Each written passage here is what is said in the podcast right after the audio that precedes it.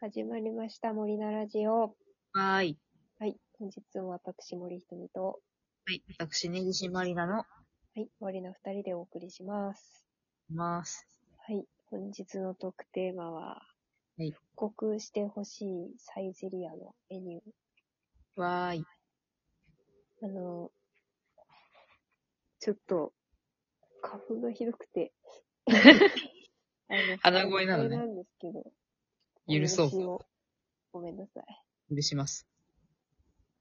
いや、あの、私はサイゼリア、うん。ミドルユーザーぐらいなんですけど、ヘビーってことじゃない。まあまあ使っております。まあままあまあ行きます。はいはい。割と行く方ではあります、みたいな感じなんですけど。いいなんかなねサイゼリアのメニューの変遷がすごいぁ。うん。くて、変わりがちだよね。変わる。まあ、ずっとあるね、メニューもあるんですけど、ミラノフードリアみたいな、はいはい。定番のね。はい。で絶妙なラインがさ、入れ替わっていくじゃん。サラダとか、そうそう。デザートとかが少しずつ変わっている。うん。逆にあの、新しいメニューでお気に入りのやつとかもあるんだけうん。ど、ね。でもやっぱり、過去の消えてしまった幻のメニューたちを復刻してほしい気持ちも、なきにしもあらず。なんか、もう食べられないっていうそ状況が、より、あれ美味しかったなっていう感情につながる。う。あ、そう、それだよね。そう。なんか、食べたいなっていう気持ちが強まってしまってさ。そうそうそうそう。なんかありますじゃあ。ごくいや、し収録始まる前にちょっと話してたけど、あの、うん、フォカッチオのうでっかいやつ、1枚、ん。ね、皿一枚ね。そうそうそうそう、の上にアイスが乗ってるやつがうん。お気に入りだったんですよね。今ね、ちそっう。ちゃいやつなんだよね。チフォカッチオにな、全部なっちゃったよ、みたいな話をうん。聞いてはいたんだけど、うん。なんか、こう、な、なんだろうな、まだその、た、多分ね、なっちゃってから食べてないんだと思う。ああ。プチ、プチの方をそんなにこう、う。そう刺そう、身がない。プチ。そう、いっぱい食べてないから、うんその喪失感を味わわないままうん。やっ大人になってしまっている感じがする。ぱり、行かなきゃね。行かなきゃね、そサイゼリう。そう、上京してきたから、その生活圏内にサイズが近場になくて、ア。うん。なんかね、最近行ってないけど、っうん。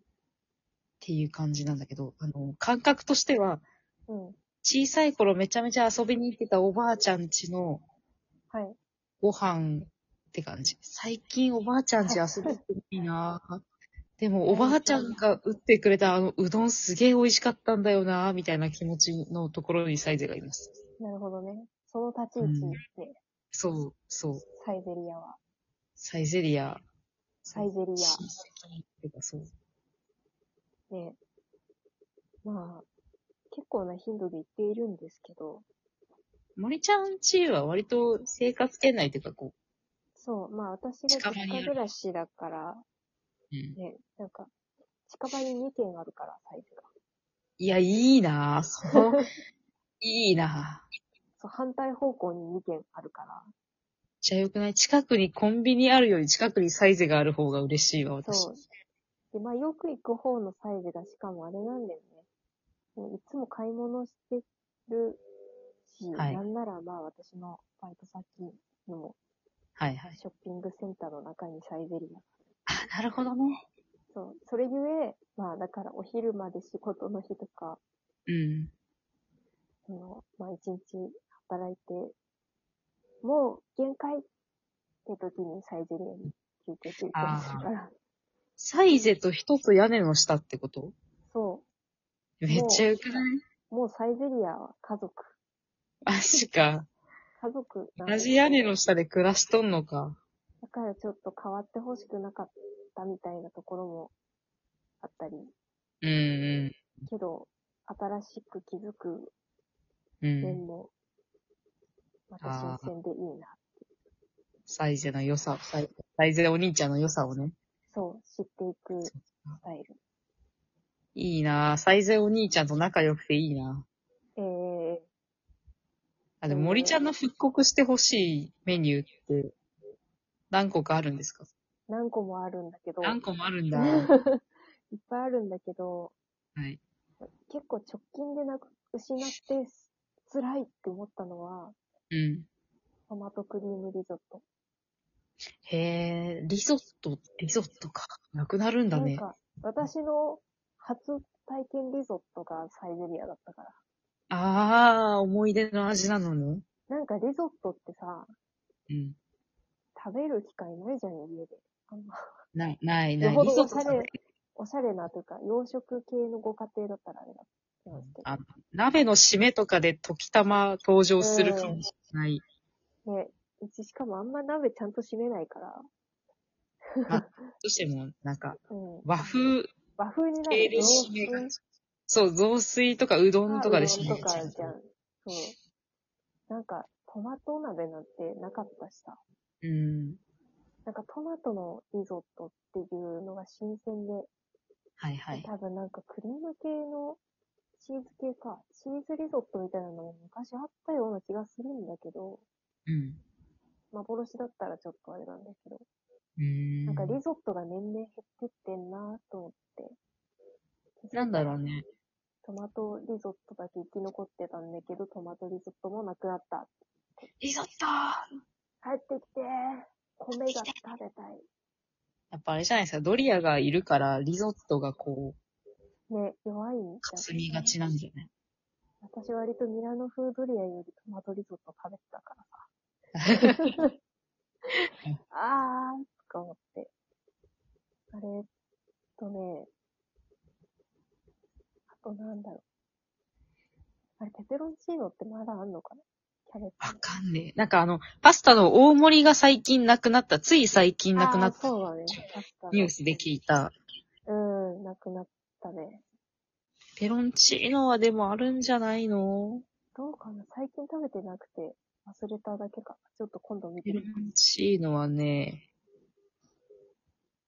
ああ、あー2019年に消えたっていう記事が出てるけど、わキャベツのやかんねえ。あ、つ。なんか、あないた気がする。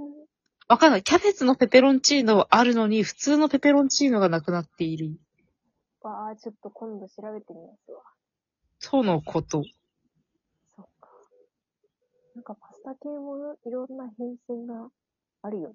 多分。そうね。あ、そただ、消えたペペロンチーノの代わりに、う。うアーリオオーリオといん。う、ああ、あの、何も乗ってないやそう、なんも乗ってない やつ。つ。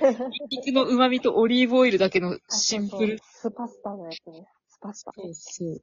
が登場したので、うん。か、まあ、辛くないペペロンチーノみたいなやつが 来た。あれはペペロンチーノではない。ペペロンチーノではない。スパスタ。スパスタ。これなんかあれでしょ他のやつと組み合わせて食べると美味しいんでしょそうだよね。あ、でもその流れでいくと、アリオ、オーリオの流れで。はい。今私が一番のお気に入りメニューがトッピングメニューなんですけど、はあ。あの、アンチョビオリーブオイルはあ。がありまして、はい。なんか最初ピザでアンチョビのやつがあって、はい。それよく食べてたんだけど、アンチョビのピザ。はい。なんか、いつからか急になんか、ちっちゃいココットみたいなさ、へえ、あ、やつにオリーブトオイッルでピン、グですね。そう、はいア。ンチョビとオリーブの実を刻んであるやつふーん。へえ、が、な美ん味かしそう。ソースとして別盛りで出てきて、こへれえ。かけてくださいみたいな。そへれえが。めちゃくちゃ美味しくて、なんか今までのアンチョビのピザより美味しいと。へえ、こ、こ、私多分これとワインだけでいいな。あ、そう、でもいけると思う。つまみで。マジで美味しい。へあえ。で、なんかそれ、そのオイオリーブオイルをうんか。ける、なんかガーデンサラダっていう結構あの、はい葉。っぱ系のサラダうんうん。見るがあ見るる。んですけど、見るそれのアンチョビオリーブオイルかけましょうねみたいなメニューがあって、サイゼを謳歌してんじゃねえか。めっちゃうまいのよ、それも。マジか。うん、有益な情報じゃん。あの、ぜひ食べてほしいアンチョビオリーブオイル。マジ。何今に度でも合う。プチフォッカにも合う。あのね、毎回あれ食べちゃうの。小エビのサラダ。小エビのサラダは美味しい。小エビのサラダ、なんか、毎回サラダどうするみたいな流れになって、うん。小エビ、小エビ、小エビ、じゃあ小エビにしよっか、小エビ、みたいな。わかる。冒険できない小エビか そな。うそうそう。小エビでいいよね、みたい毎回小エビを頼んじゃうんだけども、私がそのアンチョビオリーブオイルのうまさに気づいてしまったから、ピザで。な。はい。これはこのサラダが絶対うまいと思って、やっとそのサラダに踏み込んだ。ガーデンサラダじゃないとダメなんだ。サラダにアンチョビオリーブオイル。ってやつやります。食べに行こ食べて、最高。う。なんか、復刻メニューより新メニューを押してしまった な。いっぱいあるんだよな、復刻してほしいやつ。たメニューうん。なんかそう、そういうね、あの、よく復刻、あの、自販機のさ、うん。復刻ジュースとかさ、わーって出てきたりするじゃないですか。うん。昔のちょっとこう、クラフトビール系のコーラみたいなやつとか。うん。ああいう感じでこう、